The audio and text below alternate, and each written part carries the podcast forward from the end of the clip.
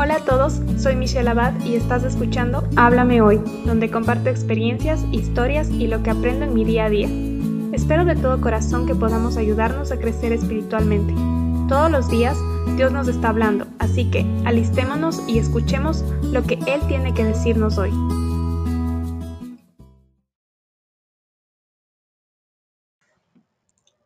Hola a todos, bienvenidos a un nuevo episodio. El día de hoy vamos a estar hablando acerca de la mujer samaritana.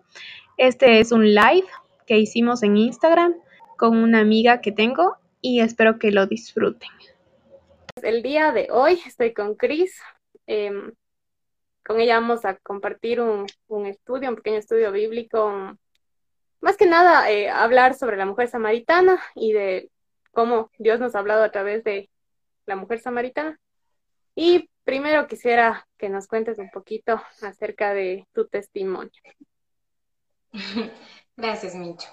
Bueno, yo conocí al Señor, bueno, acepté al Señor hace más o menos cinco años atrás.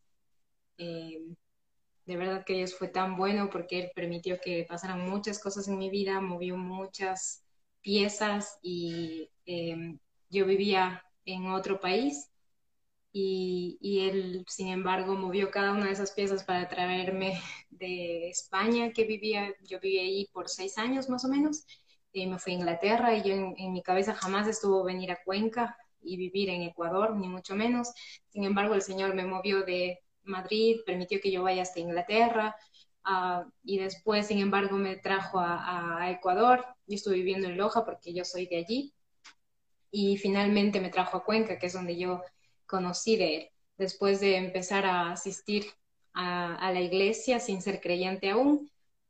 Creo que fue como más o menos fueron nueve, ocho, nueve meses después de todo eso que el Señor en realidad estaba preparando todo ese terreno desde mucho tiempo atrás, no solo desde esos ocho meses en, en, los que ya estaba aquí en Cuenca y en su misericordia Él permitió que, que yo conociera sobre Él, que entendiera lo que lo que Él hizo en esa cruz por mí que yo de verdad me viera como lo que soy, una mujer pecadora que, que sin Él estoy muerta en mis delitos y pecados.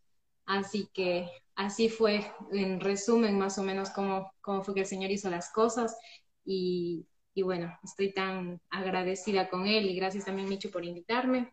De verdad que es, es algo muy lindo poder uh, colaborar contigo, aunque sea un poquito. ¿Qué lo me hiciste pensar en cómo no sé, el Señor tiene el mapa completo de nuestra vida y, el tiempo que nosotros creemos que es hoy algo, el Señor tiene como un tiempo diferente y Él ve todos los tiempos como perfectos y va juntando todo para que cumplamos su propósito. Sí, tienes tanta razón. Bueno, el día de hoy vamos a hablar de la mujer samaritana. Eh, Cris, eh, tú eh, me dijiste el tema, yo en realidad eh, fui tocada por el tema por la serie de Chusen.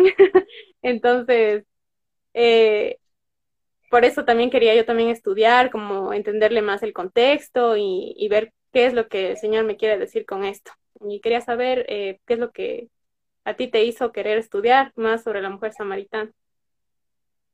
Bueno, a mí también me gustó mucho la, la serie, justo esa parte me llamó mucho la atención. Y, en, sí, antes de ello, yo había, había leído muchas veces La Mujer Samaritana porque me parece una obra maravillosa de redención, una muestra de amor tan grande que el Señor Jesucristo lo hizo en ese momento, como Él mostró ese, ese tanto amor por esta mujer, por esta mujer pecadora, al igual que yo, al igual que tantas, muchas personas más, y, y, Él fue tan sutil, tan cariñoso con esta mujer que, que todo el mundo despreciaba, porque es así, es la característica de la mujer samaritana, porque en esa época ella era mal vista. Entonces, a lo largo de las escrituras vamos a ir viendo cómo en realidad el Señor permitió tantas, uh, tantas cosas, hizo tantas cosas por amor a esta mujer, y, y es una muestra de cómo Él está ahí para cualquier persona que se arrepienta, que Él está dispuesto con brazos abiertos esperando que nosotros, sea cual sean nuestros pecados, le busquemos y le busquemos con un corazón humillado y contrito. Entonces, eso fue más o menos por lo que a mí me llamó tanto la atención y, me encanta la historia de la mujer samaritana. bueno, eso es en cuanto a lo que te puedo decir. No sé si quieres aportar algo más. Em, creo que hay que contextualizar un poquito. Eh, quizás haya personas que no hayan escuchado sobre la mujer samaritana y, bueno, primero eh, entender que, bueno, Jesús estaba, tenía que ir a Galilea, de Jerusalén a Galilea. Entonces, para eso tenía que pasar por Samaria. Pero en realidad no es que tenía que pasar por Samaria, porque normalmente eh, los judíos em, tenían como esta pelea con los samaritanos, em, bastantes, bastantes pleitos en, en, cuanto espiritual o en cuanto em, a creencias, por muchas cosas. Eh, y eh, normalmente lo que hacían es que se iban por, digamos, por alrededor de Samaria con tal de no pasar por Samaria, porque veían como un lugar que no, mejor no pasemos por ahí. Pero Jesús dijo, es necesario pasar por Samaria. Entonces, entonces el Señor tenía como un propósito en ir a, a Samaria y tenía como su, su, razón. Y ya vamos a ir eh, entendiéndole la razón de por qué eh, él tuvo que pasar por Samaria y todo lo que hizo con esa mujer samaritana. Entonces, eh, medio resumiendo qué es lo que, lo que pasa, es que Jesús se encuentra con una mujer que está en búsqueda de agua y, está sacando el agua y Jesús le llama la atención y le dice, dame de beber. Entonces, de esta forma, atrae a la mujer y eh, le da lo que es el mensaje más importante de la vida eterna. ese es el, contexto. Entonces, eh, ¿cómo, nos, ¿cómo quisiéramos estudiar esto? Vamos a estudiar ahorita. Vamos a leer como los versículos que más ah, tocaron en nuestro corazón o más nos llamaron la atención. Y vamos a discutir al respecto.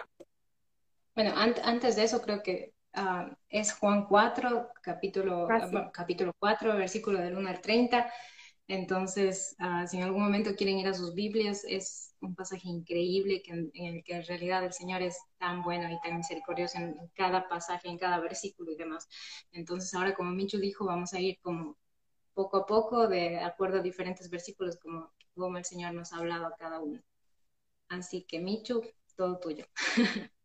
Creo que mejor hacer una pequeña oración. Eh, para comenzar, nosotros ya oramos antes, pero para las personas que vayan a leer, bueno, no leer, sino a escuchar em, este estudio, esta conversación, eh, estén con el corazón preparado para lo que el Señor tenga que decirles. Entonces, gracias, Papito Dios, por este tiempo en el que vamos a compartir tu palabra, Señor, que sea de bendición para las personas que que puedan escucharlo, Señor, en el tiempo perfecto, Señor, y, tú toca justo estas áreas de la vida de cada una de esas personas y, que ellos te puedan ver, Señor.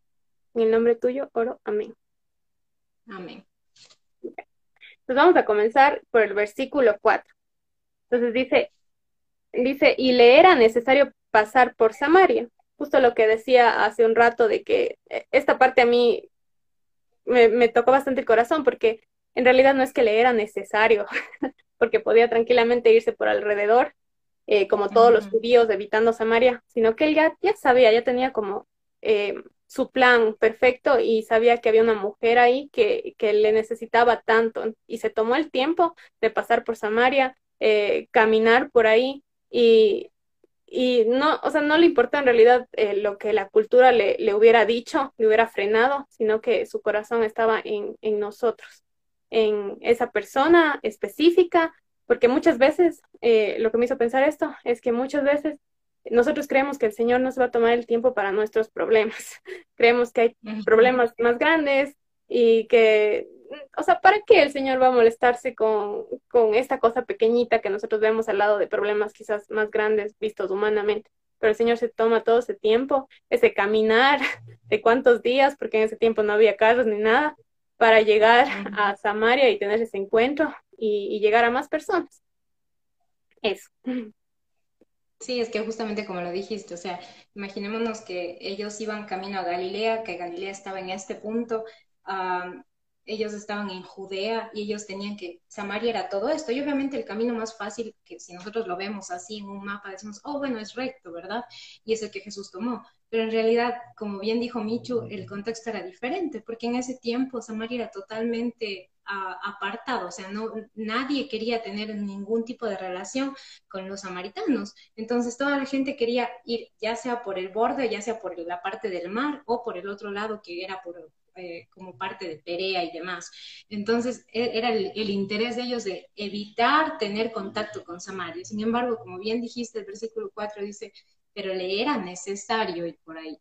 Dios sabía. Él ya sabía, Jesús ya sabía, ya tenía su cronograma, su, su, mapa en su cabeza y decía, ok, el GPS va a ser así no va a ser de esta manera, no va a ser como todo el mundo lo dice, sino va a ser como yo digo, porque yo tengo algo que hacer allí. Igual como con tu vida también, de que tú estuviste en diferentes lugares y es un mapa grande que el Señor ve y, va uniendo todo para que tú llegues y tengas el encuentro con el Señor. Sí, y sabes que es una de las cosas por las, cual, por las cuales la mujer samaritana también es uno de mis favoritos, porque yo, yo me acuerdo de mi vida y digo, wow, o sea, Señor, utilizaste España, de ahí me llevas, me permitiste ir a Inglaterra, porque yo estaba totalmente perdida en esa época, y sin embargo utilizaste como diferentes lugares, en vez de haber ido recto, o sea, haberme dicho, ok, estás aquí en España, coges un avión 8, 10, 11 horas y llegas a Ecuador, y ya, o sea, pero no, o sea, él me permitió ir así y después bajar nuevamente, o sea, de verdad, cómo es el Señor y cómo hace las cosas. Sí, moviendo todas las fichas. Ahora ayúdame, Cristo, en el versículo 6. Sí, el versículo 6 dice, y estaba allí, y, ah, perdón, y estaba allí el pozo de Jacob. Entonces Jesús, cansado del camino, se sentó así junto al pozo. Era como la hora sexta. Esa parte me pareció tan interesante. Era como la hora sexta. Ah, quizás para nosotros hoy en día es como, ah, bueno, era como la hora sexta, ¿qué será? A las seis de la tarde. Sin embargo, no, no era así. En, en esa época, el, eh, para los judíos, empezaban a contar el tiempo desde la hora en que amanecía, es decir, amanecía a las seis de la mañana, ¿no? Entonces, desde ese momento se contaba hasta las, hasta las seis, que sería las doce del día, es decir, una, dos, tres, cuatro, cinco, seis, siete, ocho, nueve, diez, bueno llegaba la hora sexta, que era las 12 de la, de, la tarde, que sería para nosotros. Que si nos ponemos a pensar, es, es en el momento en el que más pega el sol. Y, y yo recuerdo que, por ejemplo, por ejemplo en, España, eh, la, las 12 del día, de 2 a 5, no, a 6 de la tarde, eran las horas en las que más estaba el sol y la gente odiaba salir la gente no salía de sus casas. Ellos se quedaban en sus casas descansando y era a partir de las 6, 7 de la tarde, que se conoce ahí en la hora del horario de verano, que la gente salía, porque intentaban evitar que el sol les pegara. Entonces, eso me llamó tanto la atención porque, ¿por qué una mujer sola saldría en, en ese momento, en el momento en el que más pega la luz del sol, en el momento más pesado de ir a buscar agua? Entonces, es un punto súper importante que después vamos a ir viendo, pero tenemos que tener en cuenta eso, porque que sean las seis de la tarde en el momento más caluroso, debe de haber sido por algo más. Sí, justamente em, eso, estudiando y leyendo, em, pensaba de, de cómo eh, esta mujer iba sola también, porque normalmente en el contexto las mujeres iban acompañadas, y entre sus amigas, digámoslo así, para recoger el agua, incluso en, horas tempranas, para ya tener toda la provisión. Entonces, algo que leía era que o era necesario, o sea, o, algo pasó que justo, justo necesitaba ir a esa hora, o, o en serio era una mujer que quizás estaba eh, separada de la sociedad, quizás por rechazo y, y situaciones así. Exacto, justamente. Ya, entonces leo el versículo 7, dice, vino una mujer de Samaria a sacar agua y Jesús le dijo, dame de beber. A mí esa parte me tocó así, me choqueó bastante porque Jesús no vino a, él mismo dice, yo vine a servir, no a que me sirvan. Entonces, es como que usa una, una, un tipo de excusa y también algo contracultural porque en esa época también que un hombre le pide a una mujer eh, que le dé, que les, que saque el agua, eh, es algo completamente, no sé, algo, algo contracultural. Y, y Jesús le dice, dame de beber. Y es una forma que, que usa él como para llamar su atención y para, para conversar una, para comenzar una conversación con ella. Entonces estaba interesado en, en hablar con ella, en llegar a ella. Y eso es como que lo que más, más me llamó la atención de ese versículo. Sí, como bien dijiste antes, era, vino una mujer sola. ahí destaca sola, como justo lo que mencionaste anteriormente, o sea, eh, que viniera sola para la época no significa, no estamos en el siglo XXI, entonces en esa época que una mujer vaya totalmente sola era, era como, era algo que no, no se daba, o sea, que debe, debía haber pasado algo súper fuerte en ese momento. Entonces, cuando el Señor de verdad le dijo eso, dame de beber, justamente es lo que, lo que dices, jamás me había puesto a pensar en eso, en que el Señor vino a servir y no a ser servido. Jamás había pensado en, en, esa parte que tú acabas de mencionar. Pero es cierto, o sea, es increíble cómo en esa parte es diferente, ¿no? Pero, pero todo en realidad es para llevarnos hacia, hacia algo al final, ¿no? O sea, en, realidad como preparar el terreno para esa conversación tan profunda que el Señor tiene con ella, en, eh, en ese, al lado, en ese pozo. Creo que también aquí eh, Jesús muestra como, él, él no deja de tener la gloria de Dios, pero muestra lo, lo cansado que estaba, ¿no? Como para, para pedir, dame de beber, estaba tan cansado de, de caminar, ¿no? Entonces, no sé, eso también me llamó bastante la atención. Y, y otra cosa es que eh, normalmente, eh, según leí en el contexto, eh, si es que tú llegabas al, al, pozo y veías a un hombre eh, bebiendo, eh, tú ibas a esperar a que acabe a, que tome el agua, beba y, y, se vaya y de ahí continúas. Pero la mujer, eh, pero el señor apenas ella llegó, me imagino que fue apenas, eh, le dijo, dame de beber. Entonces, ella, me imagino que se quedó en shock. ¿Cómo, cómo, cómo me hablas a mí así? Si se supone que tienes que tomar y irte, ni siquiera deberíamos tener una conversación. Claro, y justo ahora que mencionas eso, en el versículo 9 vamos a ver también, pero los judíos y los samaritanos no tenían ninguna relación, o sea, ellos no, no podían hablar los unos con los otros, y menos con una mujer samaritana, porque era como para un maestro, un rabí, que en este caso era, era considerado Jesús en ese tiempo, y, para nosotros también, era, era algo totalmente fuera de lo común, era algo reprochable hasta decir basta, o sea, era algo por lo cual de verdad le podían haber dicho tantas cosas. Y, y, posterior a eso también, si es, que, si es que seguimos con la lectura, la gente va a poder ver en realidad que hasta sus discípulos cuando llegaron se quedaron sorprendidos. No le dijeron nada, pero se sorprendieron de ver eso. Entonces, entonces y no sé si quieres que lea el versículo 9. Sí. Dice, la mujer samaritana le dijo, ¿cómo tú, siendo judío, me pides a mí de beber, que soy una mujer samaritana? porque judíos y samaritanos no se tratan entre sí, nos aclara. Y es justo lo que acabamos de mencionar. O sea, es incluso por eso que, que, en este caso los judíos se daban la vuelta y redondeaban Samaria por el hecho de que no querían tener ningún tipo de nexo, conexión con, con, con, los samaritanos, porque los samaritanos para, para ellos eran como la escoria, por así decirlo. Sin embargo, Jesús va por ahí y, y, hace las cosas de una forma tan diferente y la mujer es lo que más le sorprende. ¿Cómo tú siendo, siendo, por qué me pides a mí? O sea, ¿por qué? ¿Qué es lo que pasa aquí? O sea, está tan sorprendido de eso. Y, y eso para mí es como, wow, es esperanza, es gracia, ¿no? Porque el Señor Jesús es tan maravilloso y tan increíble en todo, en todo sentido. Entonces, Micho, yo no sé tú qué opinas acerca de eso o qué es lo que a ti más te llama la atención. Yo creo que de aquí, de aquí lo que más, no sé, a mí siempre me ha gustado tanto de que Jesús ha sido tan contracultural, porque él va a, a los leprosos, a los que no deben, con los que la cultura te dice, no, no hables, estás mal, te vas a contaminar. Y Jesús va, no, yo los toco y los sano. Entonces, es, eso es algo en realidad que a mí me parece asombroso del Señor, de cómo eh, se va a, a, mostrar, digamos, a quizás a la religión que te dice, no, no, esas personas no, o sea, como hay quizás cierto clasismo, racismo y muchos, muchos otros términos que se pueden utilizar para excluir a la gente, pero pues Jesús dice, no, o sea, yo no vengo a excluir a nadie, yo vengo a, a, a tocar a las personas a las que el mundo les excluye o la sociedad les excluye. Entonces eso Exacto. es como que lo que más, más me llegó y, del versículo. Y sabes que acabas que me, ahora que acabas de mencionar eso, Michu, uh, me acabas de recordar algo tan maravilloso porque es justo al acabar el, el, capítulo 3 de Juan, nos encontramos con la conversación de Nicodemo. Bueno, no al acabar, en el capítulo 3 es la conversación de Nicodemo.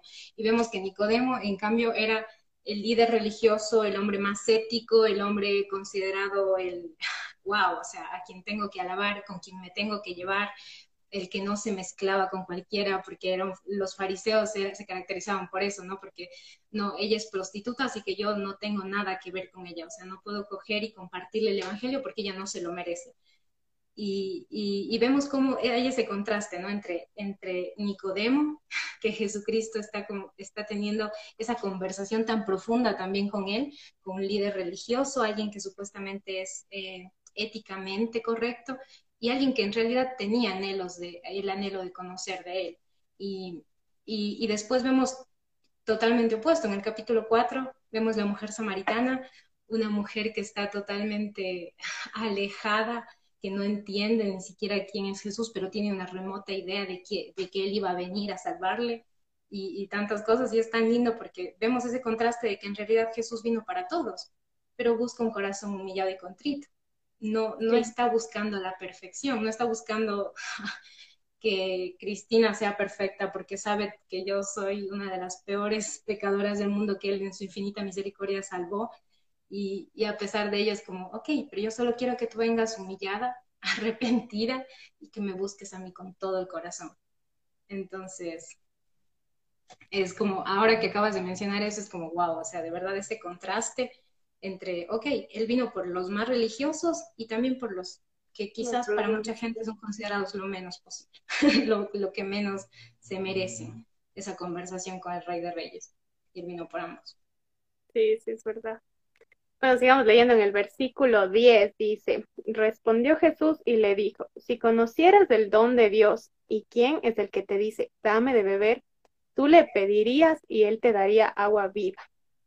Entonces aquí vemos cómo Jesús estaba mostrando quién es prácticamente, de que, ajá, eh, lo que más me llamó la atención aquí era eh, si conocieras el don de Dios. Entonces yo pensaba como, como si nosotros le, le, pusiéramos nuestro corazón, digamos, a conocer al Señor, nosotros quisiéramos más, porque dice, ¿y quién es el que te dice, dame de beber, tú le pedirías? Entonces es como que si le conocemos a Él, le vamos a pedir más. Entonces, eh, entendiendo la, la, grandeza del Señor y de todo lo que nos puede eh, dar a nosotros, no estuviéramos, o sea, no tuviéramos cerrados los Biblias, abriéramos las Biblias y, estuviéramos, Señor, dame, sáciame, dame, dame eso que es agua que, que tanto que tanto necesito y es agua viva, que sí, viva.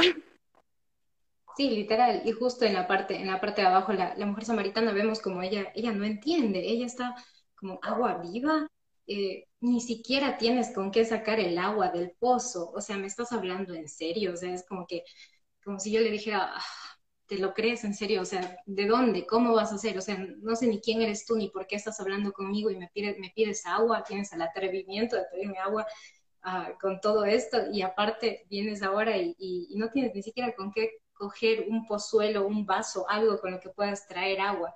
Sin embargo, ella no, entiende para nada lo que el Señor le está diciendo, porque como bien, bien dice, dicen la palabra es, Él es el agua viva y es lo que le está ofreciendo. Creo que justo así, a ver, el, lee el versículo 11, para, porque creo que es justo lo que dijiste tú, y ya, hay para decir algo que quiero decir. Está bien. Dice, la mujer le dijo, Señor, no tienes con qué sacarla, y el pozo es hondo. ¿De dónde pues tienes el agua viva? Ahí está la sorpresa. Ya, solo quería decir que em, primero creo que cuando el Señor nos habla, o por ejemplo cuando alguien viene y nos predica el Evangelio y nosotros no tenemos al Espíritu, reaccionamos así. es como, ¿de qué me hablas? Porque no entiendo nada.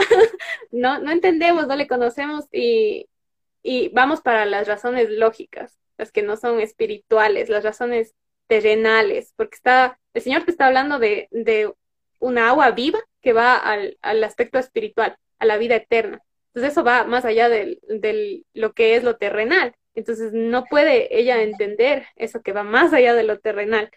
Y, y ella va a preguntarle porque, o sea, el Señor mismo sabe que, que las cosas espirituales Él las puede revelar y Él sabe que la mujer no, no le entiende, pero es necesario que ella pregunte. Entonces, eh, ella permitió, eh, digo, Él permitió, Jesús permitió que ella eh, le pregunte como, como, ¿dónde tienes el agua? O sea, explícame esos aspectos espirituales que no entiendo. Sí, es verdad. Y vemos también como el Señor después le, le, dice, o sea, es como en el versículo 13 dice, respondió Jesús y le dijo, cualquiera que bebiere de esta agua, volverá a tener sed, refiriéndose al pozo en sí, es decir, al agua. Pero en el 14 le dice más, el que bebiere del agua que yo le daré, no tendrá sed jamás, sino que el agua que yo le daré será en él una fuente de agua que salte para vida eterna.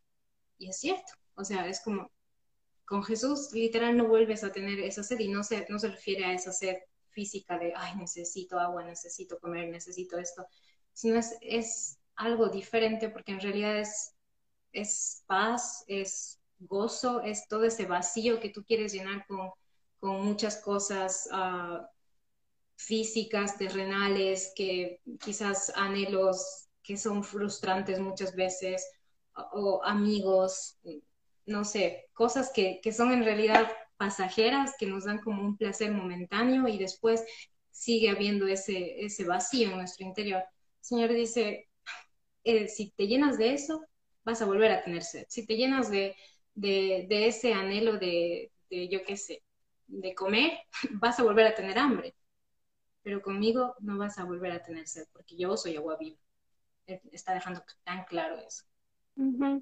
Sí, algo, algo que quería también decir era de, eh, primero, dice, ¿no es cierto? Eh, cualquiera que bebiera esta agua volverá a tener sed, más el que bebiera del agua que yo le daré no, tendré no tendrá sed jamás.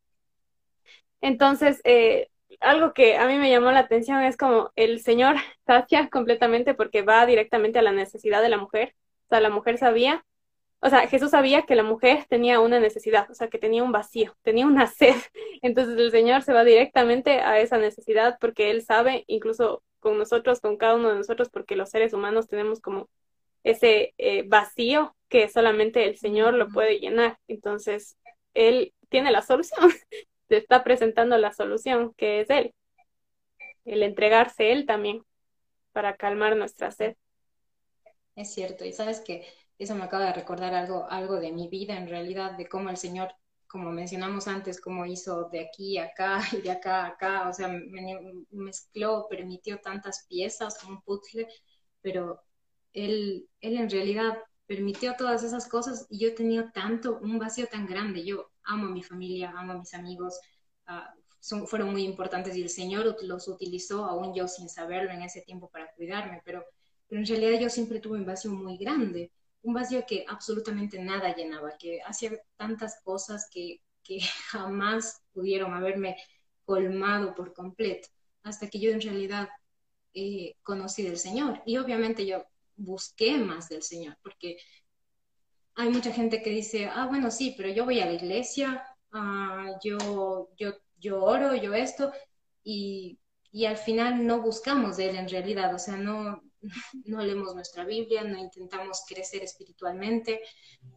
no, no buscamos en realidad. Entonces, simplemente nos estancamos con una partecita.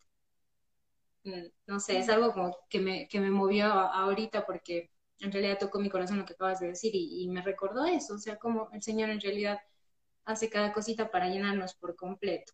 Y, y, yo ahora de verdad me siento tan gozosa y tan plena a pesar de las circunstancias que pueda llegar a pasar o que pase es como, estoy en calmas, estoy en paz porque sé que Él es suficiente.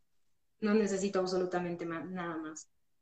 En Él tengo paz porque sé que si le agrado a Él, todo va a estar bien. Cosas que solo el Señor hace. algo, algo que quería decir, aparte del, versículo 14, es que dice, el agua que yo le daré será en él una fuente de agua que salte para vida eterna. Entonces yo pensaba, es un, es un agua que, mm que nos llena tanto que salta. O sea, cuando salta puede caer en otras personas y, y las demás personas notan esta agua que nos sacia y notan, notan que hay algo diferente en nosotros. Entonces, sí. sí. es verdad. Y, y, lo que acabas de mencionar, el la última parte del versículo, la parte C, sería que dice para vida eterna. O sea, eh, esa, esa, esa agua que nos sacia es es algo que nos lleva más allá, o sea, no nos permite como quedarnos, él cuando dice vida eterna nos habla de una eternidad y una eternidad junto a él, obviamente. No es, él no nos dice, eso te va a saciar mientras vivas aquí en esta tierra, porque para eso nos deja el agua que está en el pozo, que le dice a, le dice a ella, vas a volver a tener sed con esa agua. Entonces, él habla ya de una eternidad, dice, para vida eterna, y deja claro eso. Entonces, esto es también algo tan maravilloso porque es la esperanza que tenemos. O sea, yo estoy clara de que si me muero el día de mañana, Dios sabe por qué, Dios sabrá por qué, y yo sé que voy a estar junto a Él. O sea, yo tengo la tranquilidad, la paz con eso y, la seguridad respecto a Él. Entonces, entonces bueno, dice... Em, en el versículo 15 que la mujer le pide que, le dé el agua, dice, dame esa agua, pero está hablando después de que para no venir a sacarla después. O sea, la, chica, la, mujer, estaba todavía en ese terreno terrenal, digámoslo así, eh, porque todavía no entendía esa parte espiritual de la que el Señor le estaba hablando. Solo quería acotar eso. Sí, es cierto, y tiene mucha razón. O sea, es como que ay, o sea, me aliviarías tanto si me das esa agua que tú dices, por poco dame, dame la manguera que conecta hasta mi casa y así nunca más tengo que volver aquí a este pozo avergonzada y tantas cosas, o sea, no, mejor me la das y me la llevo y fin. Pero vemos como en realidad todavía estaba tan cegada, ¿no? Todavía no, no podía ver, en realidad estaba con ese velo puesto sobre sus ojos y, y, y el Señor todavía eh, no permitía quizás que ella pueda ver claramente y, ella solo estaba enfocándose, como bien dijiste, en, la parte terrenal, en lo palpable, en lo que podemos tener aquí. Y, el Señor estaba hablando totalmente de algo diferente, algo que iba por, fuera por completo de su entendimiento lógico, por así decirlo. Sí, es verdad. ya sigue nomás con, con la lectura, perdón, te interrumpí. No, sí, tranquila. Bueno, entonces voy a leer el, versículo 17 de Juan capítulo 4. Dice, respondió la mujer y dijo, ah, perdón, 16, el versículo 16. Dice, Jesús le dijo, ve, llama a tu marido y ven acá. Versículo 17. Respondió la mujer y dijo, no tengo marido. Jesús le dijo, bien has dicho, no tengo marido, porque cinco maridos has tenido, y el que ahora tienes no es tu marido. Esto has dicho con verdad.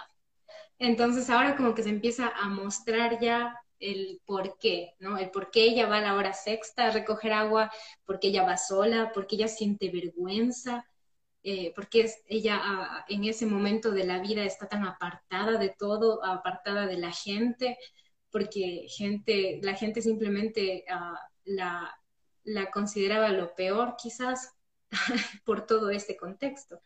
Y Jesús le dice, yo sé todo esto. Ella no le, no le había dicho nada, como podemos escudriñar en los versículos anteriores. Pero Jesús ya lo sabía. Jesús ya conocía todo eso. Y, y, eso es lo que más le llama la atención. Pero ahí vemos cómo en realidad esta mujer tenía tanta vergüenza. Tenía tanta vergüenza de que, eh, sobre todo en esa época, me imagino que era tan terrible que una mujer haya tenido tantos esposos y, eh, en ese momento de, su vida probablemente ella, ella ya no era valorada, no era querida, no era respetada, ni por, ni por los hombres, ni por la sociedad, ni por nadie. La gente probablemente ni siquiera quería verla. Y, y el Señor ya le empieza a decir como yo sé eso, yo sé todo eso, que me, eso, eso yo ya lo sé, y, y, ella quizás después vemos también que ella se queda sorprendida, porque es como, yo no te he dicho esto. claro. Em, algo también como que interesante es como el Señor saca el pecado a relucir, pero no en forma de acusación. Entonces el Señor quiere que, que o sea, quiere mostrarnos que tenemos pecado y, y con amor. O sea, nos dice, yo conozco que, que tienes todas estas necesidades, yo conozco que has caído, yo conozco todo eso pero yo aún así te sigo ofreciendo la fuente de agua de vida eterna. Entonces eso, eso es hermoso.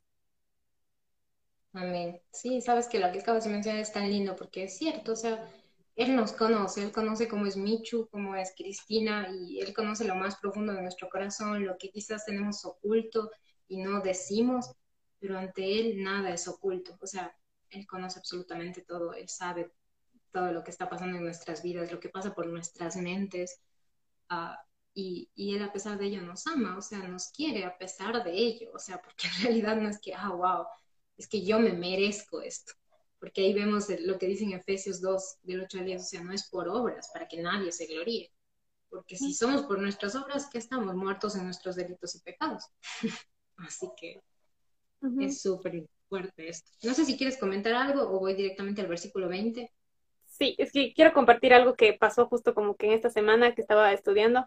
Eh, justo estos versículos, eh, hablaba con una, una amiga eh, que pasaba por, esta, por estas sensaciones que creo que a veces como mujeres quizás por este vacío que creemos que tenemos que llenar con cosas, eh, quizás chicos, quizás, no sé, eh, trabajo, quizás aceptación de amigos, o sea, hay, muchas, muchas cosas.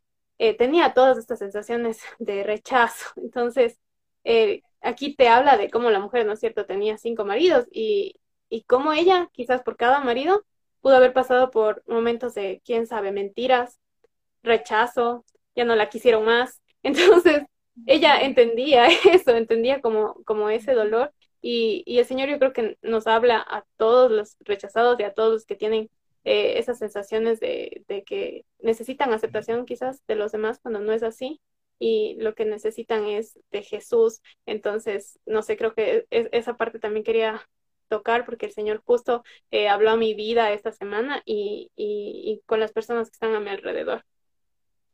Sí, y sabes que continuamente, bueno, al menos hablando yo también como, como mujeres, nosotras continuamente estamos como comparándonos, ¿no? O sea, siempre como, ay, pero si tuviera el pelo más largo, si tuviera el cuerpo más delgado, si tuviera esto, si tuviera el otro, o sea, tantas cosas que pasan por nuestra mente.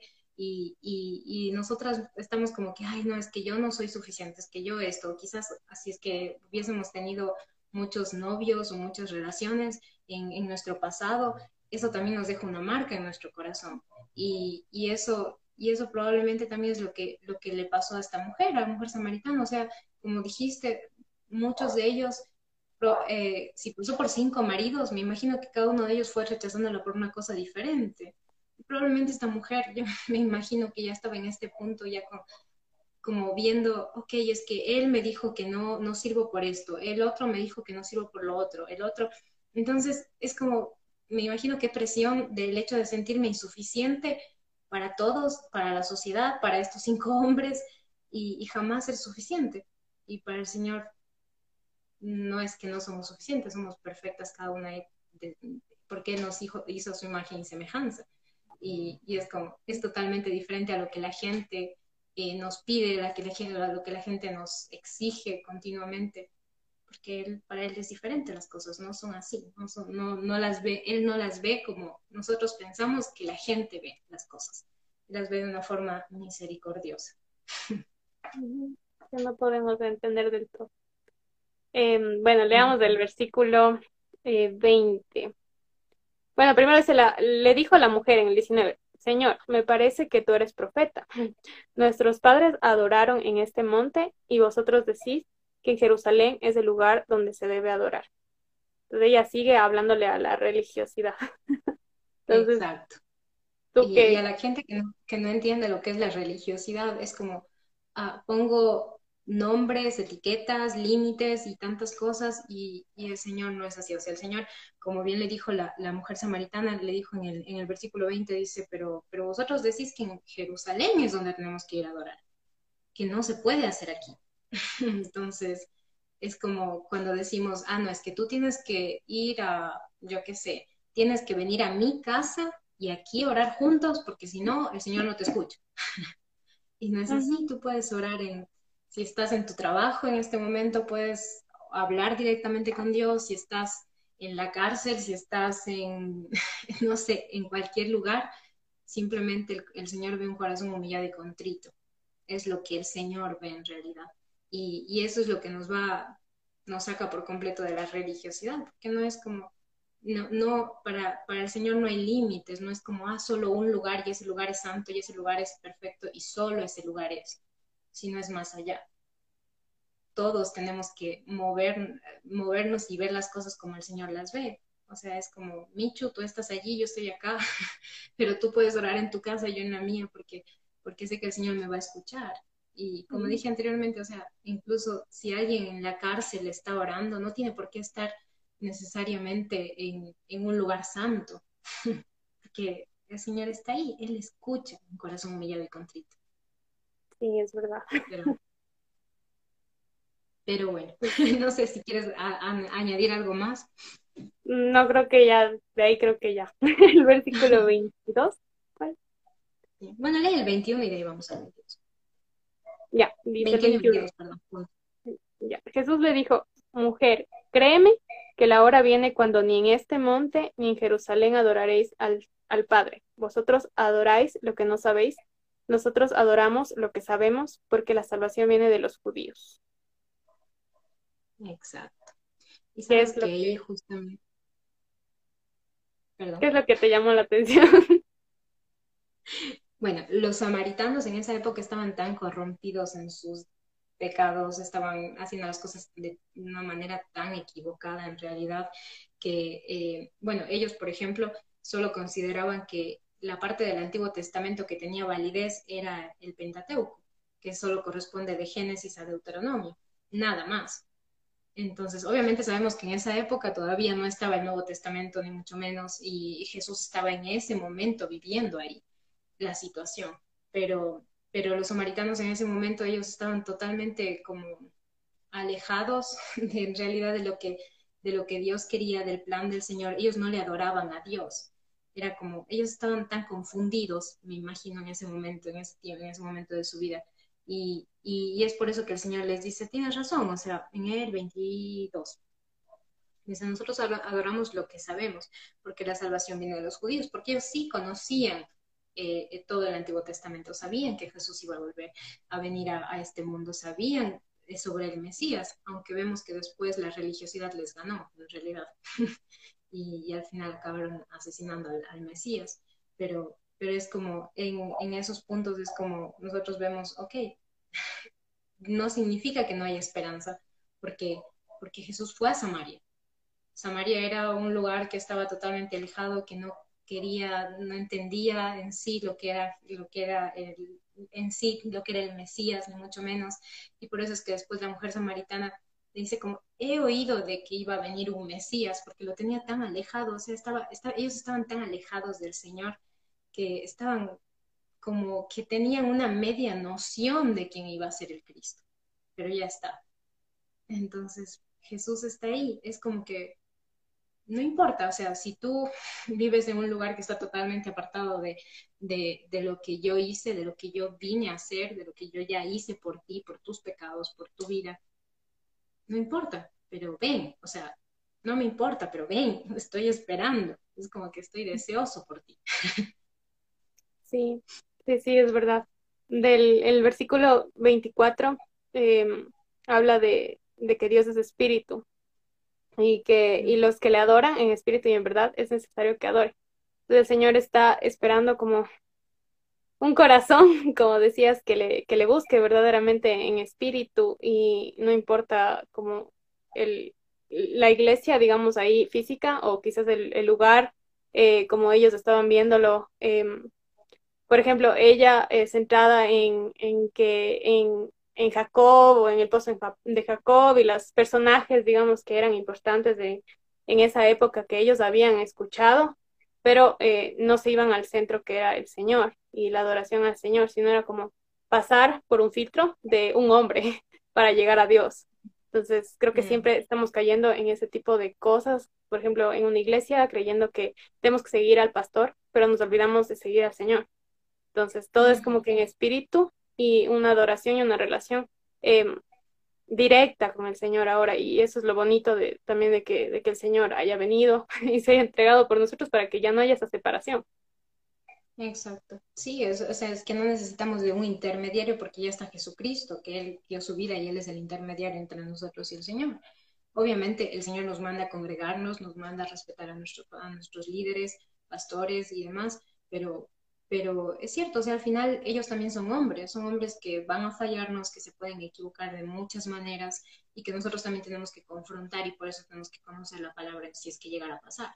Pero, pero es como siempre ubiquémonos en que al final ellos también son hombres, no, ellos no son perfectos, solo Cristo fue perfecto y solo Él dio su vida por nosotros y solo Él, él es el intercesor entre Dios y el hombre, ¿no?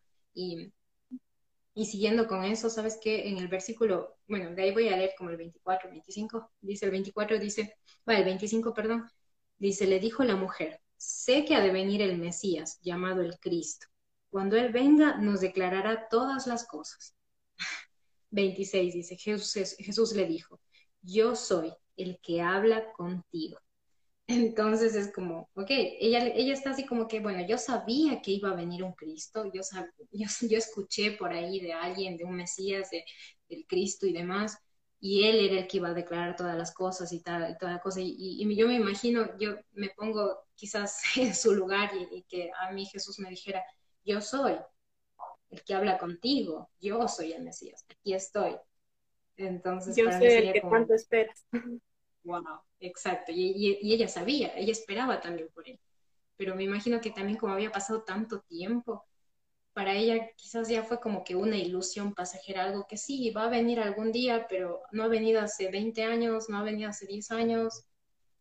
¿Qué va a venir ahora? ¿Para qué? ¿Me entiendes? Entonces, pero bueno, no sé si quieres aportar algo ahí.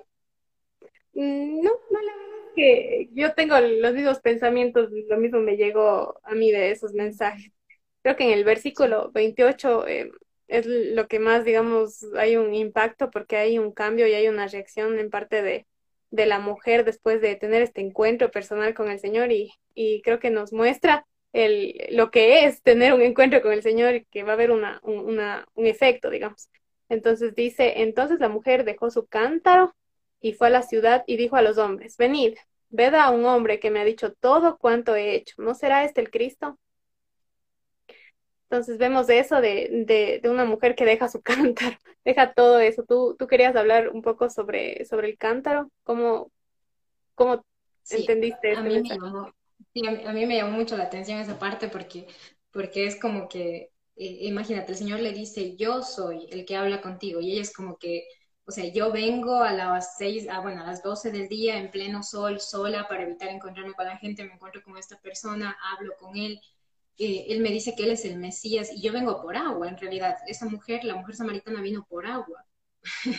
y, deja su cántaro de agua y dice como que me voy, o sea, es como, me imagino que llegó a tener tanta emoción de saber que, que, alguien había venido y, y, que ese, ese hombre era el Cristo, o sea, ese hombre que, que la amaba sin condición, que a pesar de, lo que haya hecho, de lo que, de lo que, en lo que ella se encontraba en ese momento de su vida, para él es como que aquí estoy, estás hablando conmigo. Y es como, yo me imagino que fue como que me voy, o sea, tengo que avisar a todo el mundo y, me olvidé por completo del agua, me olvidé por completo de que tengo que, beber agua, de que tengo sed, de que tengo vergüenza, porque vemos que él dice en, en el versículo 30, bueno, a finales del versículo 29 eh, dice que eh, no será este el Cristo. Y después en el 30 dice, y salieron de la ciudad y fueron a donde él estaba. Ella no tuvo vergüenza ya, o sea, fue y le gritó a todo el mundo, o sea, le dijo, está aquí, o sea, ha venido.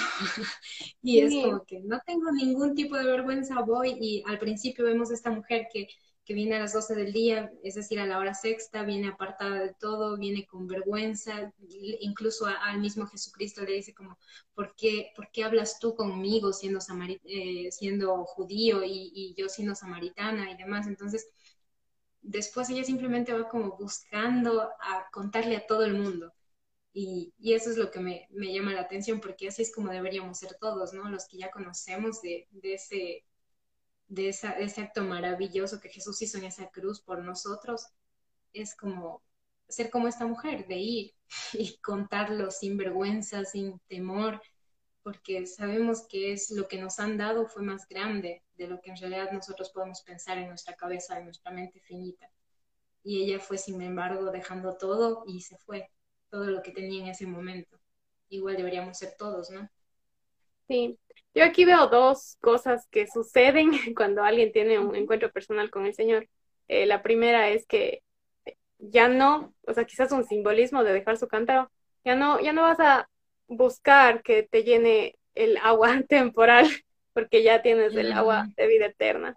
Y la segunda cosa es que cuando tú ya tienes un encuentro con el Señor, tú lo que quieres hacer es ir a compartir, no perder más tiempo, ir a hablar. Y ya no tuvo que irse a preparar, eh, un estudio ni nada así. No, yo, yo vine a contar mi testimonio y lo que Jesús hizo en mi vida y quiero que todo el mundo eh, se entere de esto y que venga a conocer al, a Cristo, al que tocó mi vida. Entonces, esos, esos dos puntos son, son bastante, no sé, son una, una señal bien bonita de, de tener un encuentro personal con el Señor. Sí, sabes que muchos es como que pensamos, ay, no es que yo para poder ir y compartir el Evangelio o para poder ir y compartir con otros sobre Dios, tengo que, uh, tengo que prepararme, como bien dijiste, en institutos teológicos o tengo que, no, o sea, tenemos, bueno, en nuestro caso somos tan afortunados que tenemos la Biblia. En ese entonces la gente no tenía, pero, pero, pero nosotros tenemos que ver como, wow, o sea, de verdad no necesitamos, no necesitamos ese, eh, esa instrucción y ser graduados de la mejor universidad cristiana del mundo, ni mucho menos porque vemos el ejemplo claro de esta mujer que simplemente, de verdad, el Señor ya tocó su corazón, ella entendió, vio a quién estaba, quién estaba ahí y fue como que tengo que ir, tengo que decirle a la gente, alguien que, que sabía todo sobre mí, que él me dio, me, me ofreció el agua de vida eterna.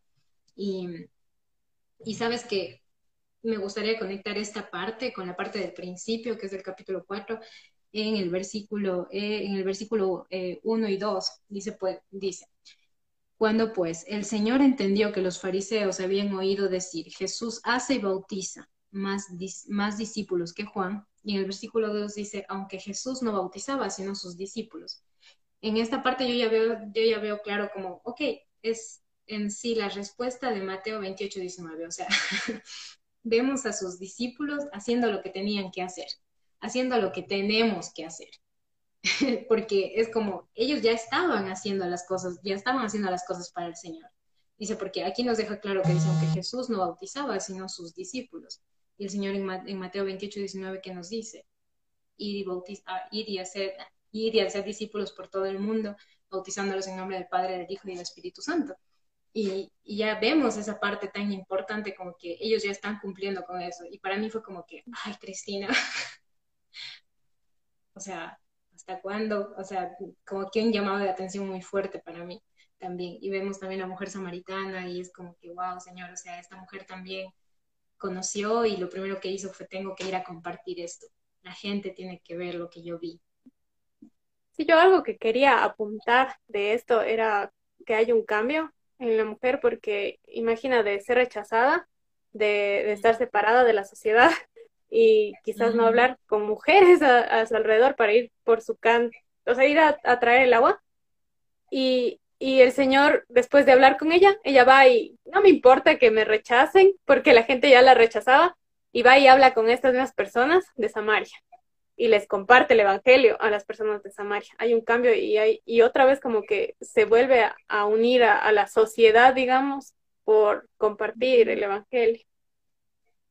Sí, sí, sí, la verdad es que es ella al fin yo creo que se sintió perdonada. No sé, es como todos sus pecados y todas las cosas que había hecho, quizás ella se sintió en ese momento como que eso no importa, o sea, lo que importa es en realidad que el Salvador está aquí. Y, no sé, para mí es como que, wow, Señor, o sea, de verdad es tanta la gracia que el Señor, que el Señor ha tenido con nosotros, la, misericordia que ha tenido con nosotros, como, como Él permanece fiel, aun cuando nosotros siempre somos infieles, ah, en cada momento. Fallamos y fallamos y fallamos, y Él está ahí con los brazos abiertos, con el cántaro de agua viva, y, y de verdad que es maravilloso ver cómo, cómo el Señor puede hablarnos tanto a través de las escrituras. Yo quisiera terminar con el versículo 42 porque creo que es algo también importante. Les leo, dice, y creye, bueno, el 41 y el 42 dice, y creyeron muchos, muchos más por la palabra de, de él, o sea, de Jesús, porque empezaron a escuchar la palabra de Jesús, y decían a la mujer, ya no creemos solamente por tu dicho, porque nosotros mismos hemos oído y sabemos que verdaderamente este es el Salvador del mundo, el Cristo. Entonces, cuando nosotros compartimos el Evangelio, las personas van a llegar a conocer a Cristo personalmente. Y eso me parece algo bonito porque ellos creyeron por lo que dijo ella, pero también creyeron porque se acercaron y tuvieron una relación con el Señor, un encuentro con el Señor y, pudieron eh, reaccionar, digamos, y, y, entender que Él era la verdad, era la verdad y era lo que necesitaban. Entonces, eso, con eso quería terminar, digamos, el, el devocional, el estudio. Y te agradezco mucho por compartir esta palabra de la mujer samaritana que nos ha llegado a las dos y a muchas personas, bueno, el Señor usa la palabra para tocar justo en donde más necesitamos. Entonces, te agradezco por este tiempo y agradezco al Señor también por porque podamos compartir y hablar de, de Él aquí. Entonces, terminamos orando. Terminamos orando. Ya. Gracias, Papito Dios, por este tiempo, Señor. Te pido que, que tú bendigas a las personas que escuchen este, este mensaje, Señor. Que no nos escuchen a nosotros, Señor, sino que te escuchen a ti y lo que tú quieras decir. Gracias, Señor, por las redes sociales y porque de esta forma muchas personas más pueden llegar a ti, Señor. Gracias por todo, por esta noche. Bendícenos en el nombre tuyo, oro. Amén. Amén. Gracias, Mincho, por invitarme. Gracias, Cris. Tengas una linda noche. Igualmente, descansa. Chao. Chao.